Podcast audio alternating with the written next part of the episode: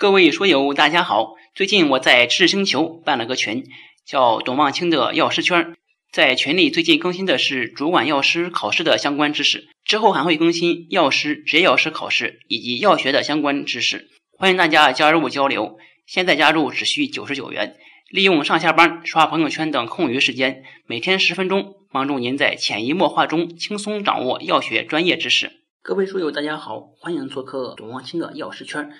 接下来我们看生理学当中消化的内容。首先来看胃液的成分和作用。胃液的成分除水之外呢，主要有 B 细胞分泌的盐酸和内因子，主细胞分泌的胃蛋白酶原，粘液细胞分泌的粘液和碳酸氢根。胃酸的主要作用里面有分解食物的结缔组织和肌纤维，使食物中的蛋白质变性，易于被消化。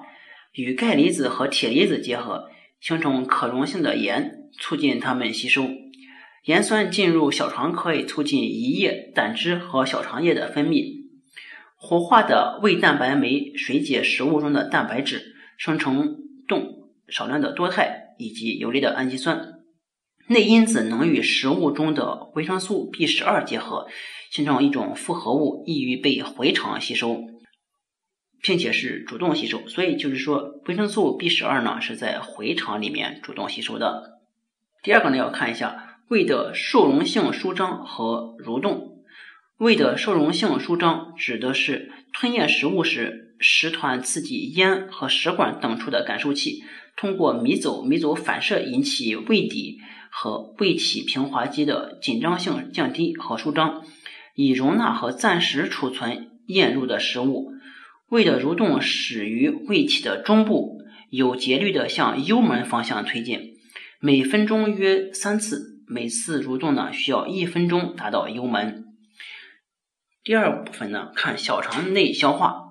首先来看胰液的成分和作用。胰液的成分包括水、无机物和多种分解三大营养物质的消化酶。胰淀粉酶分解淀粉、糖原等。碳水化合物为二糖和三糖，胰脂肪酶与麸脂酶一起水解中性脂肪为脂肪酸、甘油一酯和甘油。胰蛋白酶和胰蛋白酶共同分解蛋白质为多肽和氨基酸。胰液中含有三种主要营养成分的消化酶，因此是消化中最重要的一种消化液。下来看胆汁的成分和作用。胆汁不含消化酶。胆盐在脂肪的消化和吸收中起重要作用，一是乳化脂肪，二是胆盐形成的混合微胶粒使不溶于水的脂肪分解产生脂肪酸、甘油一酯和脂溶性维生素等处于溶解状态，有利于肠黏膜的吸收。三是通过胆盐的肝肠循环，刺激胆汁分泌，发挥利胆作用。最后一块呢是小肠的分解运动和蠕动。分解运动是一种以小肠环形肌为主的节律性收缩和舒张运动，主要作用呢是使食糜与消化液充分混合。